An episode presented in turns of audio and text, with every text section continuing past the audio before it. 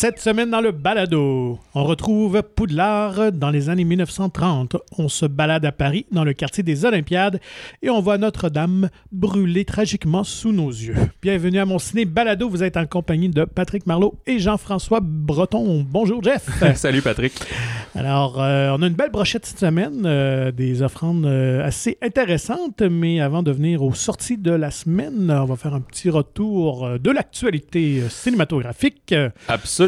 Surtout des, des nouvelles de compétition et de, de, Ben de oui. festivals. Une grosse, grosse semaine pour, euh, pour Cannes et pour le gala cinéma, euh, Québec Cinéma. Québec Cinéma, ouais. Alors, euh, ben, c'est ça. Donc, on pourrait dire les, les films euh, qui sont en, en compétition à Cannes ont été, euh, ont été dévoilés. Ouais, et c'est tout frais. Écoute, on les nommera pas tous, là. Il y en a une, euh, c'est quoi, une, une, une pléiade? Ouais, qu'on ou une trolley en bon québécois. Un trolley. Parce qu'il y a toujours les, les- la compétition officielle. Ouais. En plus, t'as un certain regard et t'as des films hors compétition qui sont juste présentés là, sûrement. euh, c'est pour moyennant quelques hein. frais, C'est pour euh, faire venir les grosses vedettes sur la croisette. On. Exactement. D'ailleurs, le film d'ouverture qui est hors compétition, c'est Z comme Z de Michel Azanavicius, qui est avec Romain Duris et Bérénice Bejo, et c'est un remake français finalement de One Cut of the Dead. Ou c'est-tu One Cut for the Dead? Je pense que c'est One Cut for the Dead. En tout cas, un film euh, indie euh, japonais de zombies, Mhm. qui avait comme des zombies pendant un tournage de film d'horreur. Une affaire de même. D'accord. J'en avais entendu parler en bien, mais je l'ai pas vu. Fait que là, c'est, Ouais, euh, le, ça a l'air un côté très funné là-dedans. Là. Romain Duris qui joue le rôle du, du réalisateur amateur et qui gueule après ses comédiens et tout. là. Fait qu'à date, euh, si vous checkez sur Internet, il y a comme deux mini-clips de comme 15 secondes, là, les pré-teasers, si on veut. Euh, dans les, les compétitions, il y a- on note notamment Crimes of the Future du Canadien David Cronenberg. Euh, encore un genre de sci-fi horreur qui a l'air quand même assez weird Ouais. avec son, son acteur fétiche quasiment, Viggo Ben, Mortensen, ben et avec euh, Kristen Stewart et Léa Seydoux. Et c'est déjà prévu pour euh, juin au Québec, en fait. Il y a un, il y a un teaser disponible, c'est euh, MK2 Myland, euh, nouvellement Sphere Film, en tout cas, qui distribue. Il y a, j'ai remarqué Stars at Noon de Claire Denis, qui est aussi une habituée quand même Ouais. de, de cette cérémonie avec High Life, Un beau soleil intérieur. Taurine Lokita des Frères Dardenne. Armageddon Time de James Gray, qui nous avait offert Ad Astra, The City of Z. Euh, Triangle of Sadness de Ruben Ostlund, lui qui avait gagné la Palme d'Or en 2017 avec The Square. Euh, Showing Up de Kelly Reichardt, qui First Cow, Meeks Cut Off, assez indie euh, américain, mais qui a fait de bons films dans les dernières années. Broker de Hirokazu Korida, qui avait gagné lui en 2018 avec Shopli- Shoplifters, pardon. Fait que euh, du cinéma international. Il y a aussi euh, Park Chan-wook qui avait fait Old Boy et euh, The Handmaid, The Handmaiden, je pense, qui nous présente Decision to Leave. Fait que tous ces films-là, la plupart, là, souvent, vont être achetés par la suite Mhm. pour les droits ici, puis qu'on va pouvoir les voir sur nos écrans. Donc, à noter qu'il n'y a pas de, de participation québécoise cette année. Euh, Non, on pas avait de- été quand même dans, dans la dernière décennie ou presque. Il faut dire que Xavier Dolan euh, est un habitué. Là, je pense qu'il n'y a pas de nouveau film qui s'en vient. En tout cas, ça non, pas exactement, pas cette année, visiblement. Alors, à suivre, euh, donc le Festival de Cannes aura lieu du 17 au 28 mai, pour ceux qui vont suivre ça assidûment. Ceux qui veulent y aller? Euh, oui, euh, si c'est possible. Euh, sinon, donc le gala Québec Cinéma, Cinéma. Québec. Québec euh, Cinéma. Québec Cinéma, je mélange toujours. Qui remet les prix Iris. Voilà. Ouais, donc. Feu, feu les jutras. Oui. Mais voilà. Alors, on connaît les, les finalistes qui se disputeront euh, les prix. Puis, quand même, euh, il y en a quelques-uns qui ont, qui ont une bonne récolte. Il faut le souligner quand même. Ouais, ben juste euh, d'entrée de jeu, je peux dire la, la- la nomination du meilleur film, souvent, c'est Ben ce oui. qui retient l'attention. là. Contrairement aux Oscars, on n'a pas 10, là. il y en a 5 nous autres. Il y a Beans, Les Oiseaux Ivres, Maria Chapdelaine, Norbourg, qui prend l'affiche dans une semaine, puis Sin la Habana, qui était un film, je sais pas comment dire, un peu de danse, euh, qui avait pris l'affiche l'été dernier, et euh, visiblement, il va falloir que je le revoie. Ben, que je le vois, pardon, parce qu'il récolte quand même sept nominations euh, partout. Mais là, les grands, les, les grands chevaux de course, Maria Chapdelaine et Les Oiseaux Yves ont 16 nominations chacun. L'Arracheuse de temps en a 13, 11 pour Beans. Aline et Bootlegger en ont 8. Et Norbourg en a six, justement, qui prend. Qu'on pourra voir bientôt. Toutes les autres, c'est des films qui ont, qui ont joué dans la dernière année. C'est juste que la fenêtre avait de, de nomination et tout, avait un petit lousse. Mm. C'est quand même rare. De, dans le cas d'ici, ben, il faudrait que je regarde. C'est juste que les dernières années, euh, la date a un peu tout le temps changé à cause des fermetures de cinéma. Ouais. Fait qu'il y a eu un peu de d'ouverture à, à ce niveau-là. Fait que c'est pas une période de 12 mois bien fixe, là. Fait que ça, ça bouge un petit peu. Euh, je me souviens pas quand sera le gala. En juin, je pense, par exemple. Il c'est-tu? me semble que oui. Genre la première semaine Ouais. de juin, là, quelque chose de même. Donc, on vous reviendra avec la date. Euh, mais euh, fort à parier que dans les prix techniques, euh, l'arracheuse de temps et Maria Chapdelaine vont probablement euh, s'arracher quelques prix. Euh, mais moi, mon, je mets un petit deux meilleur film pour Les Oiseaux Ivres. Je pense que euh, j'ai l'impression que c'est lui qui va sauver avec la statuette. Euh, Pas toi? Peut-être, je sais. hmm. Je, je le regarde, je les ai sous les yeux. Ouais, ouais, c'est sûr qu'il y a des très belles qualités. Ah, et ben, ils en ont tous, hein. Ils en ont Ben tous. oui, certain. Ah, je sais pas, je vais y repenser Ah. avant de me commettre. D'ailleurs, la cérémonie va être animée par Mhm. euh, Geneviève Schmidt. Puis la cérémonie des prix techniques, parce que aussi tout n'est pas euh, En ondes. en euh, ouais, c'est exactement, ça. va être animé par euh, Guillaume Lambert, que je Mhm. crois que tu apprécies.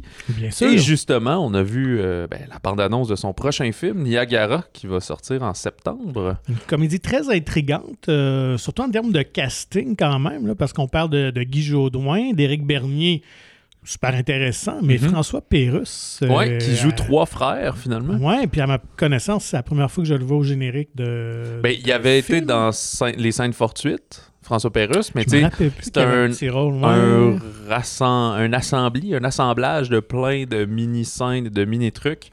Euh, fait qu'il il devait avoir ouais. très très peu de temps d'écran, c'est quasiment un caméo.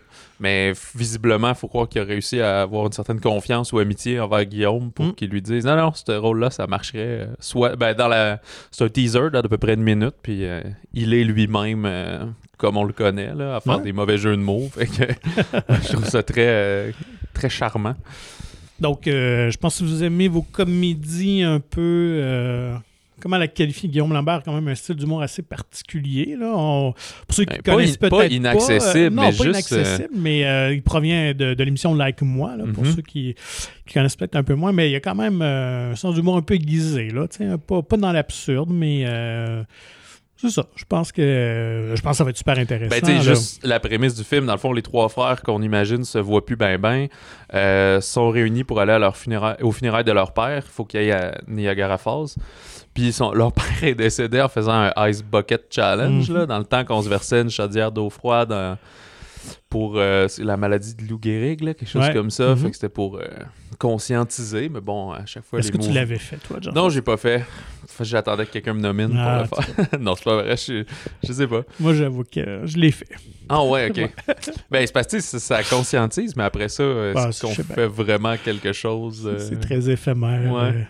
Ben, je me souviens que c'était la grosse affaire, genre quoi, Ah ouais. 2014, là, 15 peut-être? Euh, ouais, peut-être 15-16 là, dans ces années-là. Écoute, je Ouais. pense que c'est le, le seul truc que j'ai participé à une espèce de, De mouvement. de mouvement des réseaux sociaux. Là.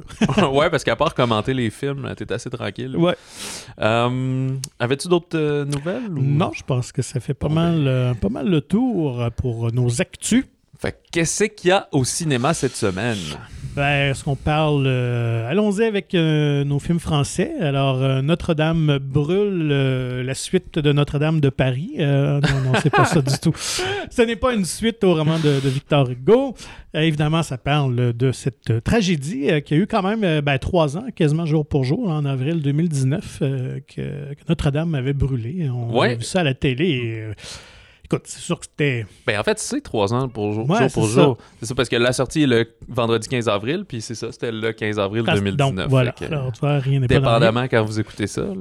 Donc, c'était vraiment saisissant de voir ces, euh, ces images-là euh, aux nouvelles et tout ça, donc circuler. Alors, c'est Jean-Jacques Cano, peut-être le plus euh, américain des réalisateurs français. Euh, Ah, ben, je sais pas on- si bat Luc Besson, mais. Ouais, c'est vrai. C'est vrai que Besson est dans cette mais il y a une bonne carrière internationale Ouais, vrai, donc Jean-Jacques euh, connu évidemment pour Le Nom de la Rose, euh, film des années 80. Et je pense que ça demeure encore son, son plus connu, peut-être plus apprécié. Ouais, je dois m'en Euh, confesser que je l'ai jamais vu. Seven Years in Tibet, Ouais, Enemy ça, the Gates. Euh, donc, Ouais. euh, quand même une filmographie aussi variée. C'est ce qui est intéressant quand même avec Jean-Jacques Hano, avec des animaux. euh, ouais, comme c'est ça, le dernier loup, l'ours. ouais. Ouais. Alors, euh, quoi, ben, bon, on l'a dit d'entrée de jeu, mais de quoi plus précisément nous parle un peu Notre-Dame brûle? C'est euh, une reconstitution des événements justement du, du 15 avril 2019, alors qu'il y a un violent incendie qui s'est déclaré dans la cathédrale Notre-Dame de Paris.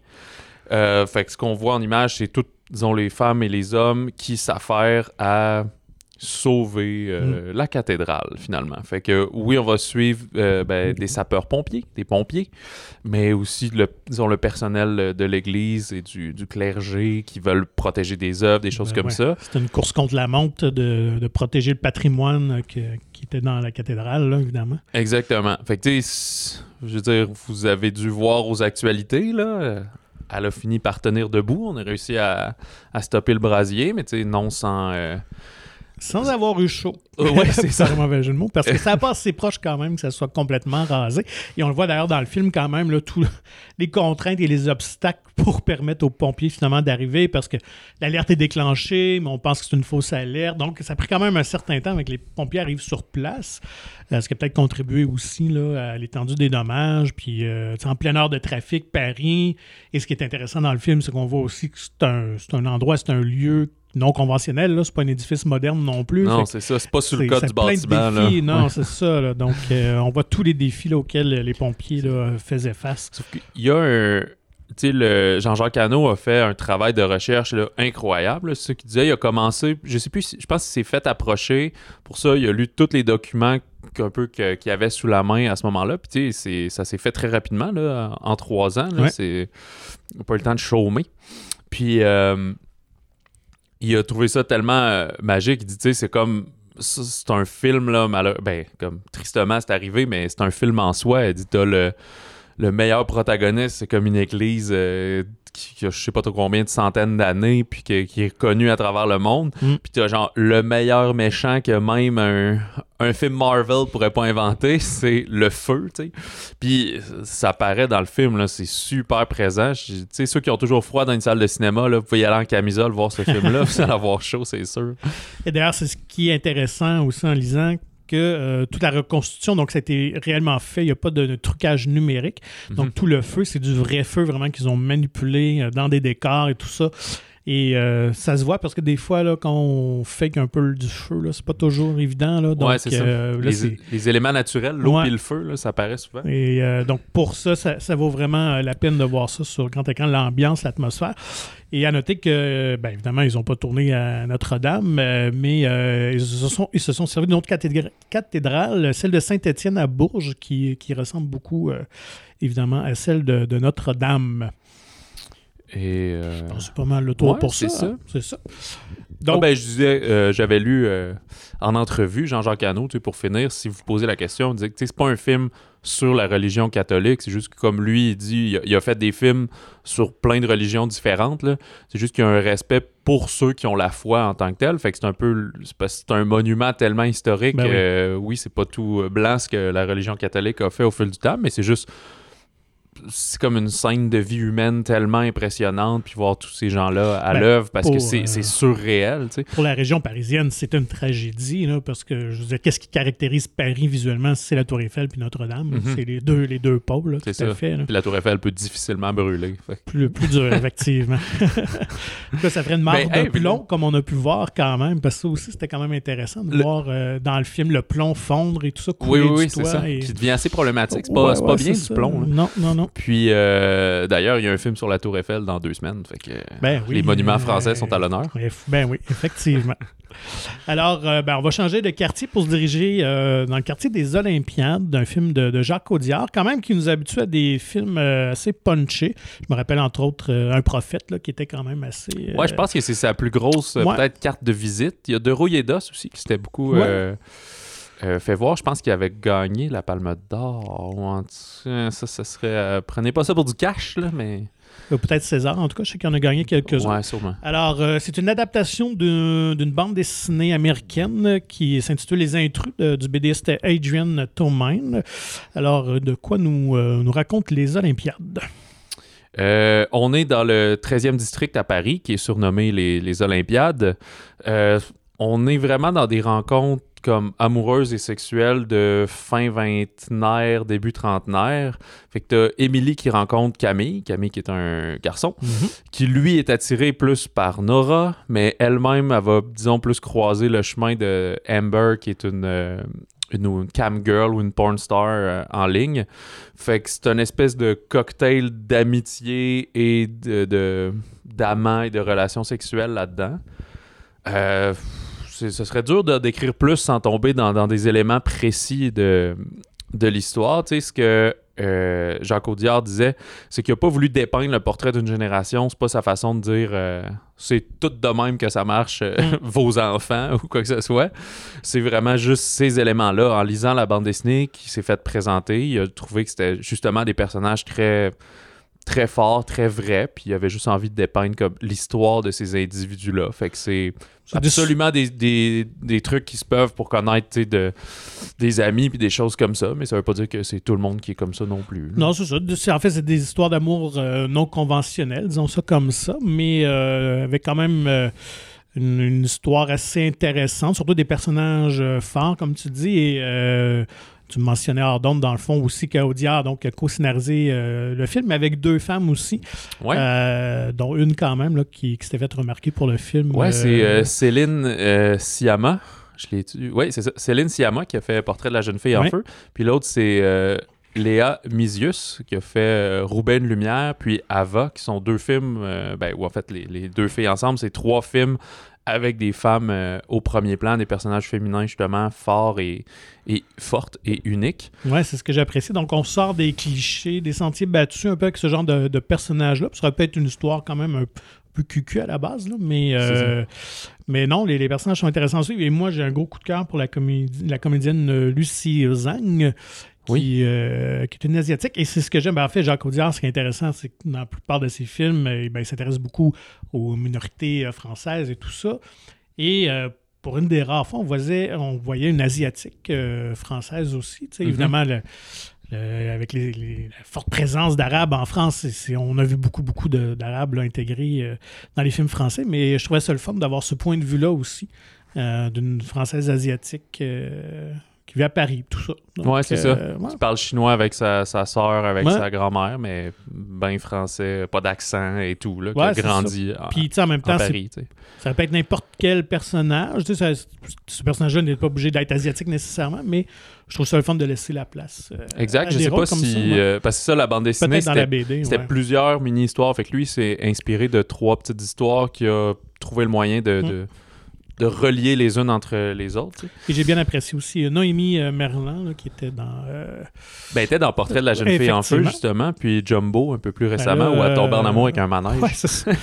Euh, donc, quand même, une filmographie assez éclectique, mais elle a un charisme, elle a un petit quelque chose euh, que, que je trouve intéressant. là. Il y a aussi dans ce film-là, c'est ben, Ron ou Ron, je sais pas comment on le prononce, qui est un compositeur musicien électronique, style DJ, là, qui avait fait la musique pour La Nuit Venue aussi il y a à peu près un an, là, qui avait été euh, très remarqué. Puis, fait que, ben, je sais pas si ceux qui écoutent ce genre de musique, à la Daft Punk ou des trucs Mhm. comme ça, là, fait que je sais que c'est, c'est un artiste établi, puis c'est une très bonne musique dans le film, justement, un, un style différent. Euh, film aussi qui est euh, en noir et blanc. Il faut le souligner. de blanc très scintillant. euh, Ouais, une belle direction photo quand même. Assez léché là, pour un film à petit budget quand même. Là, ça demeure euh, c'est très intimiste. Là. exact. Puis, euh, ben, sachez qu'il y a quand même son visa de 16 ans et plus érotisme. Fait que, Ouais. il y a. euh, Soyez avertis assez, qu'il y a euh, quand même quelques scènes de sexualité pas, pas si explicites, un peu crues, mais tu sais, ça va pas trop loin quand même. puis. On- mais par contre, ce qui est intéressant, c'est que c'est pas juste comme. Bon, des jeunes Français en noir et blanc qui font du sexe, là. C'est plus que ça le film.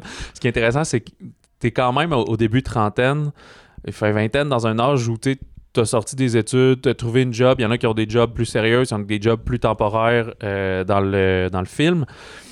Puis tu- sais, tu penses que t'as t'es comme accompli ta vie, mais là, tu réalises que la vie, c'est c'est constamment genre évoluer puis Ouais. changer puis essayer de régler tes problèmes personnels sinon On n'a pas euh, le contrôle dessus. non, c'est ça. Fait que ce qui arrive, c'est qu'il y a beaucoup dans, dans ces relations-là, ces personnes qui vont se croiser et vont être mis face à leur propre, euh, ben pas démons, mais juste leurs propres problèmes. Tu sais, un des personnages qui est, qui est un peu plus narcissique, un qui est un peu plus condescendant, des choses comme ça que.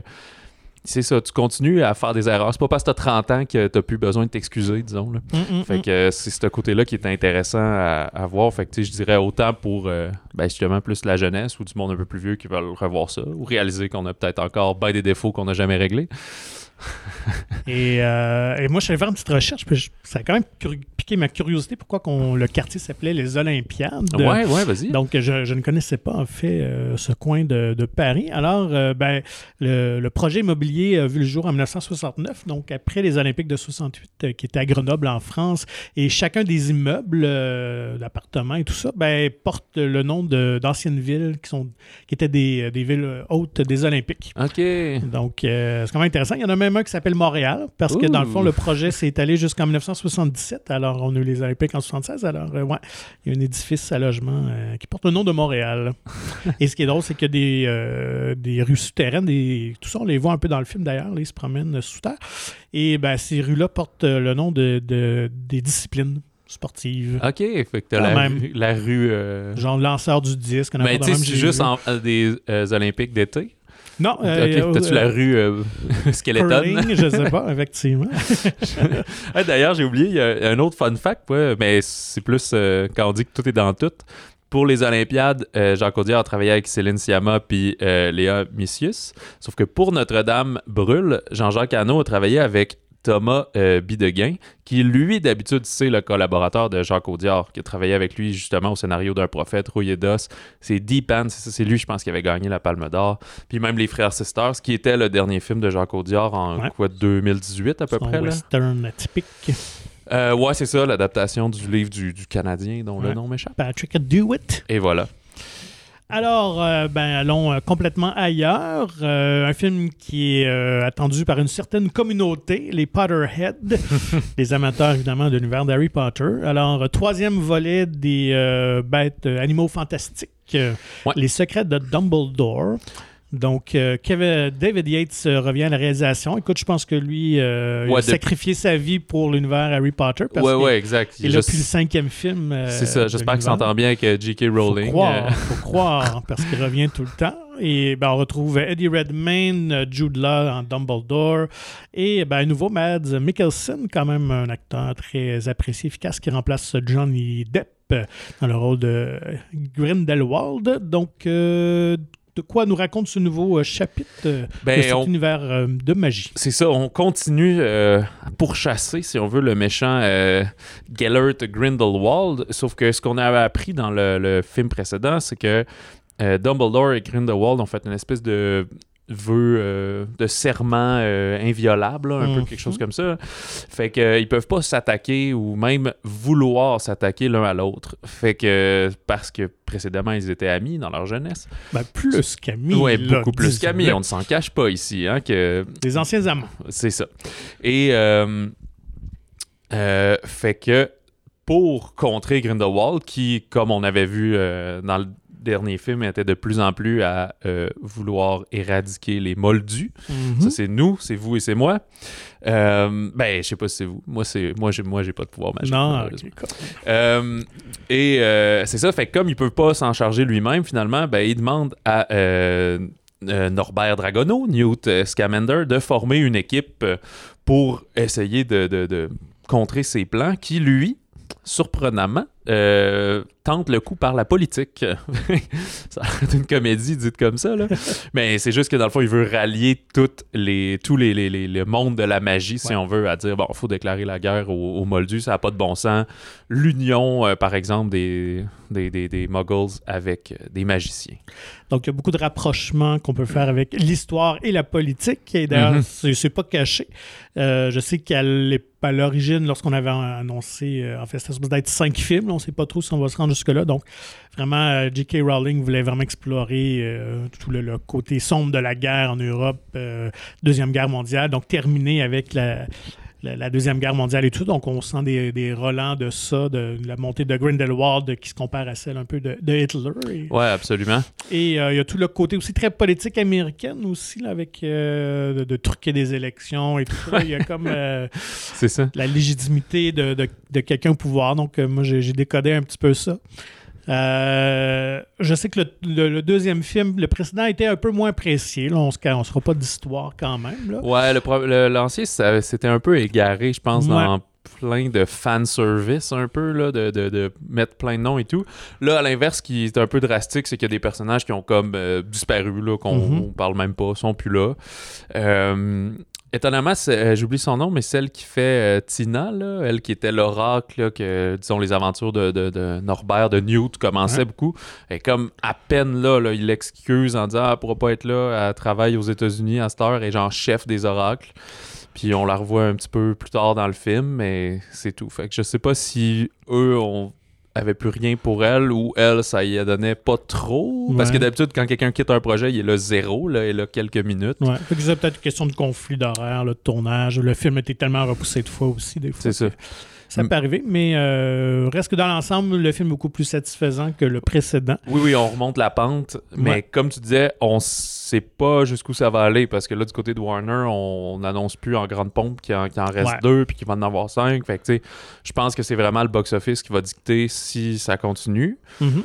Puis on Euh, pourrait avoir une fin satisfaisante comme ça, là, parce qu'il y a quand même une certaine fermeture à l'intrigue, parce que de toute manière, on sait que Grindelwald euh, va, va pas mourir, là, parce qu'on le revoit dit. plus tard dans l'univers. de- C'est ça, il me semble, quand euh, donc, euh, euh. Voldemort cherche la baguette de Suro, on comprend que Grindelwald, il, est- il est juste à Azkaban, Ouais. puis pour le restant de ses jours, fait que ça va pas finir qu'il va mourir, là. Il devrait juste se faire capturer.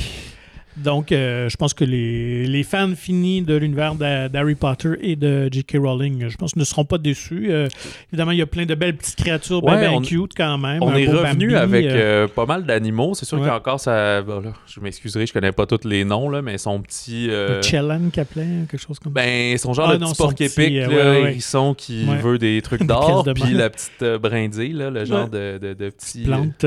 Ouais, c'est ça.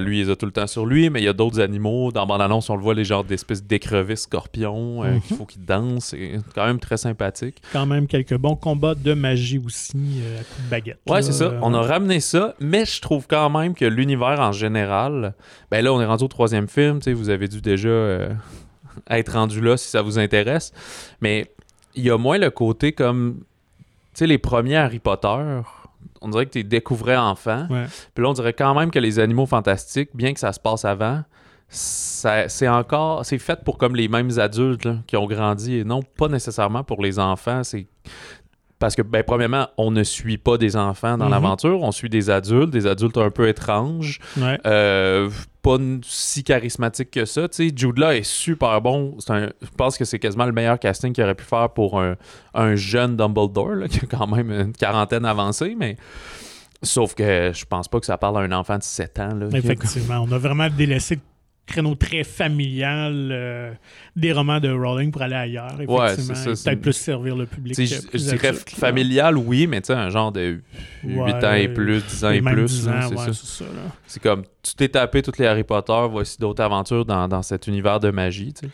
Et à noter que ben, c'est la version non, non censurée qu'on a droit sur nos écrans ici au Québec. Parce Ah ouais, ok. Il y a une petite controverse euh, cette semaine. Je sais pas, t'as vu ça passer? Non, non, euh, ben oui, en fait, euh, pour le, le public chinois, ils ont enlevé toute référence entre justement le- la liaison, euh, Ah. la relation passée entre Grindelwald et Dumbledore. Donc, ben, ils ont juste coupé une phrase ou deux qui, qui ouais, dit mais bien que le, le- thème revient quand même souvent, là, donc ça va peut-être détonner un peu là, quand, quand on n'a pas toute l'information. Euh, puis je sais qu'ils font ça aussi souvent. Euh, écoute, c'est pas le, le premier film là, qu'on fait ça. Marvel euh, le font aussi. Puis pour les pays arabes, entre autres aussi, là, donc tout ce qui touche à l'homosexualité, évidemment, c'est bien, euh, bien touché là-bas. Mais euh, par contre, tu m'apprends tant mieux pour eux, c'est qu'il va sortir en Chine, parce qu'il y Ouais. avait dernier... euh, les gros films ne sortaient pas là-bas. Effectivement, c'est plus au que bon, là, si ça aide le box-office, ça permet de, de se remettre sur les rails. Parce que ça, les deux précédents volets étaient écrits juste par J.K. Rowling. Ouais. Puis ça doit être très singulier. là. C'est comme c'est la productrice principale, c'est l'auteur, c'est elle qui a créé l'univers. Mais sais, au début, elle écrivait pour des livres. Puis d'autres personnes, euh, ben en fait, beaucoup. On l'a-tu mentionné que là, elle est aidée de. non, on l'avait pas fait de scénariste. Steve Close. Ouais. C'est ça, exact. Que lui, il a, il a aidé à adapter aux écrans euh, tous les Harry Potter, sauf le 5. ça, Ouais, c'était pas ça, lui. hein. L'Ordre du Phénix, c'était pas lui. Mais toutes les autres, fait que là, elle faisait les deux euh, précédents tout seul. Mm. Puis là, il vient l'aider. Fait que je pense que ça aide quand même la franchise à être. Ouais. euh, Elle a besoin d'être entourée parce que c'est ça, l'histoire tienne debout, mais c'est, je sais pas, euh, je la connais pas personnellement. Là. Je sais qu'elle a fait beaucoup de bavures euh, dans ses statements politiques et sociales. là. Mais euh, voilà, fait que bref, je pense qu'il faut la cadrer, sinon. Ben, c'est pas parce qu'on est euh, une bonne romancière qu'on peut, être, qu'on peut être une bonne scénariste aussi. Disons ça comme Ouais, ça. c'est ça, ça. Euh, c'est quand même deux, euh, deux approches complètement euh, différentes. euh, Donc, euh, et ça sent. Je pense que justement, là, le scénario plus resserré, l'histoire aussi. Alors, euh, les secrets de Dumbledore. euh, sinon, ben, il y a quand même euh, pas mal, euh, pas mal d'autres euh, films qui prennent Oui. l'affiche aussi. Ben, il y a le documentaire Animal de Cyril Dion, lui, qui euh, nous avait offert demain. Il y a. Mhm. J'ai pas vérifié, peut-être en 2018, je pense, euh, qu'à l'époque, elle avait fait avec euh, Mélanie Laurent. Là, il est, il est tout seul. C'est, euh, par contre, le- le- le- le- les têtes d'affiche, si on veut, c'est deux adolescents euh, quand même éco-anxieux Mhm. qui vont parcourir la Terre pour euh, évaluer les catastrophes qui la menacent, puis chercher des solutions pour la rendre plus habitable, puis surtout plus équilibrée. Fait que avec le côté animal, on parle beaucoup justement de la biodiversité et de la disons de la, de la sécurité et de l'intégrité des espèces partout, incluant l'homme, mais genre tous les animaux. là. Il y a un peu le constat que on n'a pas, euh, on mérite pas plus que, que- qu'un lapin d'être sur la Terre. Euh, si demain avait quand même été là, vu énormément, puis il y avait plu à beaucoup de monde, il y avait quand même beaucoup de positivisme dans le film. Je ne mentirais pas qu'Animal commence assez trash. Là. Ça commence en Ouais. disant, tu sais, euh, ça fait 4 ans qu'on s'est pas parlé, 5 ans, ça s'est pas amélioré, guys. là. Genre, Il y a quelques images là, euh, qui Ouais. saisissent un peu. au début, peu, là, ça commence choc, là, genre, euh, ouais. Fait que ça va pas bien, il y a du plastique dans l'eau, puis plusieurs animaux meurent. Animale. Ouais, c'est ça. Fait que le film va prendre quand même une note positive en plus plus ça avance euh, par dans le fond les jeunes qui vont découvrir euh, des trucs. C'est sûr qu'il y a le côté assez naïf, mais c'est quand même très cynique de réaliser comment le lobbying fonctionne. Puis dans le fond, Mhm. plus tu as de l'argent, plus tu peux imposer tes, tes demandes. Fait que finalement, c'est l'argent qui fait de l'argent. Fait que Euh, Moi, je trouve que C'est c'est un, c'est un bon film à montrer justement des ados secondaires, cégep, et de lancer des discussions avec eux. Je trouve que c'est Ouais. un beau film à discussion. Euh, Il y, a- il y a matière à parler, à échanger. euh, le côté générationnel aussi, parce qu'évidemment, quelqu'un de 20 ans puis de 50 ans ne voit pas les choses nécessairement de la même façon. Donc, euh, c'est un... c'est ça. ça. Mais le film est pas moralisateur tant que ça. Il dit pas exactement comment penser. C'est sûr que je, je m'en cacherai pas, je suis un petit peu plus à gauche en général. Fait que, mais c'est ça. C'est sûr qu'on nous montre, ben, tu sais, il y a des plages remplies de plastique avec Mm. des poissons qui meurent, puis la pêche industrielle, c'est pas une bonne chose. C'est sûr que c'est un documentaire aussi qui est assez généraliste. Là. On en voit beaucoup, surtout sur les chaînes de streaming. Souvent, il y a des documentaires spécialisés sur, disons, chacun de ces aspects-là. Lui, il touche à tout, fait que des fois, ça passe assez rapidement. Puis, euh, par contre, comme tu dis, tu sais, pour, pour discuter et tout, c'est très intéressant. Si vous êtes déjà super éco-anxieux, ben, je sais pas si ça va, à quel Ouais, point ça va vous réconforter. là. mais euh, c'est ça. Le film finit avec une note de positivisme, mais c'est comme les, les, les, les cris d'alerte que les scientifiques lancent un peu partout. C'est comme, faut en faire plus, là, sinon euh, ça va pas bien. Là, tu sais. fait que, euh, je pense pas que le film aurait pu finir en disant finalement tout est beau. Non, ça, c'est ça ça. aurait comme annulé son message. Annulé son message, exact. Euh, Il y a d'autres sorties quand même. Il y a aussi le drame canadien Pauvre petit chagrin, All My Pony Sorrows de Michael McGowan, qui est euh, une adaptation du best-seller de Myriam Toews, Taves, comme euh, Jonathan Ouais, Taves. Ouais. Ouais. Puis ça met entre autres en vedette la Canadienne, justement, Alison Peel, qu'on avait vu dans Scott Pilgrim ou dans Goon. Euh, ben, c'est l'histoire de deux sœurs qui ont reçu une, une éducation très stricte selon les principes de l'Église ménonite. Puis l'une est pianiste de concert, disons, obsédée par l'idée de se suicider. Puis sa sœur, qui est Alison Peel, elle est écrivaine. Puis elle va comme lutter contre la décision de sa sœur, finalement, qui a fait une tentative qui a échoué. Sauf que pour comprendre davantage les raisons, elle va creuser un peu dans, dans le milieu familial, puis surtout se retourner vers sa mère avec qui ils n'ont pas, eu ont pas eu vraiment contact depuis 10 ans, alors que leur père s'était suicidé. Fait que assez tragique, là. C'est Mhm. vraiment drame, là. Il n'y a pas de comédie là-dedans ouais. mais euh, très humain euh, dans une certaine mesure. Et euh, il y a le suspense, euh, ça sera pas plus joyeux, le suspense biographique Ted Kay, euh, qui est juste disponible en version anglaise de Tony Stone, qui avait été présenté en première à la Berlinale euh, en 2021. Fait que ça a pris un certain temps avant qu'il soit euh, distribué sur les écrans. C'est peut-être le nom dit de quoi, c'est sur Ted Kaczynski, dans le fond, le Unabomber, là, Oui, le oui, fameux. mais c'est drôle parce que, je sais pas. on- Ah non, t'étais pas là. J'en parlais avec euh, des collègues il y a genre une semaine, puis après, j'ai vu qu'il y avait ce film-là. On le savait même pas, ni personne. Le Una Bomber, dans le fond, c'était un. euh, ben, un activiste euh, qui envoyait des bombes beaucoup dans les. Euh, dans les universités, à la poste, dans des trucs Mhm. comme ça. Dans le fond, lui il était contre euh, le progrès, si on veut, là, parce qu'il trouvait qu'on se fonçait dans le mur. Fait que c'était un peu le côté très extrême de- des documentaires à la demain. Puis c'est euh, Copley qu'on a vu dans District 9, là, District 9. Ouais. Pas confondre avec District 31. Ouais, effectivement. Mais euh, ouais, c'est ça le film de science-fiction qui est un, euh, qui, un- comment on appelle ça, un, un Africain du Sud qui vient d'Afrique du Sud, de Johannesburg, euh, dans The A-Team aussi. Fait que euh, les critiques sont très bonnes là, euh, sur euh, ce film-là et surtout son interprétation. Mais si vous aimez suivre le, le- un peu les genres de true, true crime, là, mais là c'est la biographie. Tu sais, la semaine dernière, on avait Nitram qui était sur Mhm. euh, celui qui a fait des attentats en, en Tasmanie. Alors là, cette fois-ci, c'est Ted Kay, mais là, la distribution doit être assez limitée.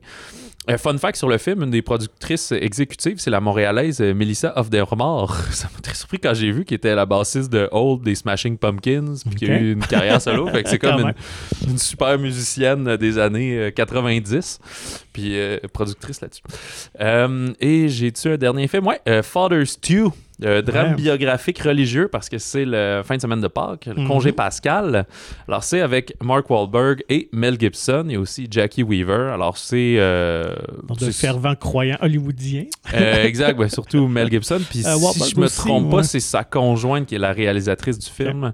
C'est un ex-boxeur qui finalement a comme une, nouvelle passion pour euh, la chrétienté. Donc, il étudie pour devenir prêtre, euh, puis il va voir sa foi mise à rude épreuve quand il va euh, découvrir qu'il est atteint d'une maladie dégénérative incurable. Et euh, si je me souviens bien, Mark Wahlberg a fait euh, subi une transformation physique pour ce Ouais. rôle. Je pense qu'il a pris vraiment beaucoup de poids et tout. euh. Je sais que c'est beaucoup investi tant physiquement que financièrement, mais euh, des nouvelles pour lui, ça ne sera pas le nouveau La Passion du Christ au box-office. Non, c'est ça, je pense pas. Là. Fait que Father Sue qui est quand- juste disponible en version anglaise aussi. Euh, Puis c'est euh, c'est ça pour cette semaine, mon cher. Ah, excellent. Alors, euh, chers auditeurs, vous revenez la semaine prochaine avec un film qui pique notre curiosité. Le film de Viking de Northman qu'on a, qu'on a hâte de découvrir. honnêtement, L'homme du Nord. Ouais. Et il y a également Norbourg de Maxime Ouais, Giroux. Mais là, c'est parce qu'on l'a déjà vu, spoiler. Mais on a très hâte de pouvoir euh, ouais, vous en parlez. vous en parler. Et euh, si tout va bien aussi, on devrait avoir euh, quelques entrevues avec les artisans du film. On vous prépare un, un épisode spécial Norbourg, donc on a bien hâte de tout mettre ça en place. Alors, ben, on vous souhaite un, un bon euh, congé pascal, euh, du très bon cinéma et euh, du popcorn au chocolat, qui sait.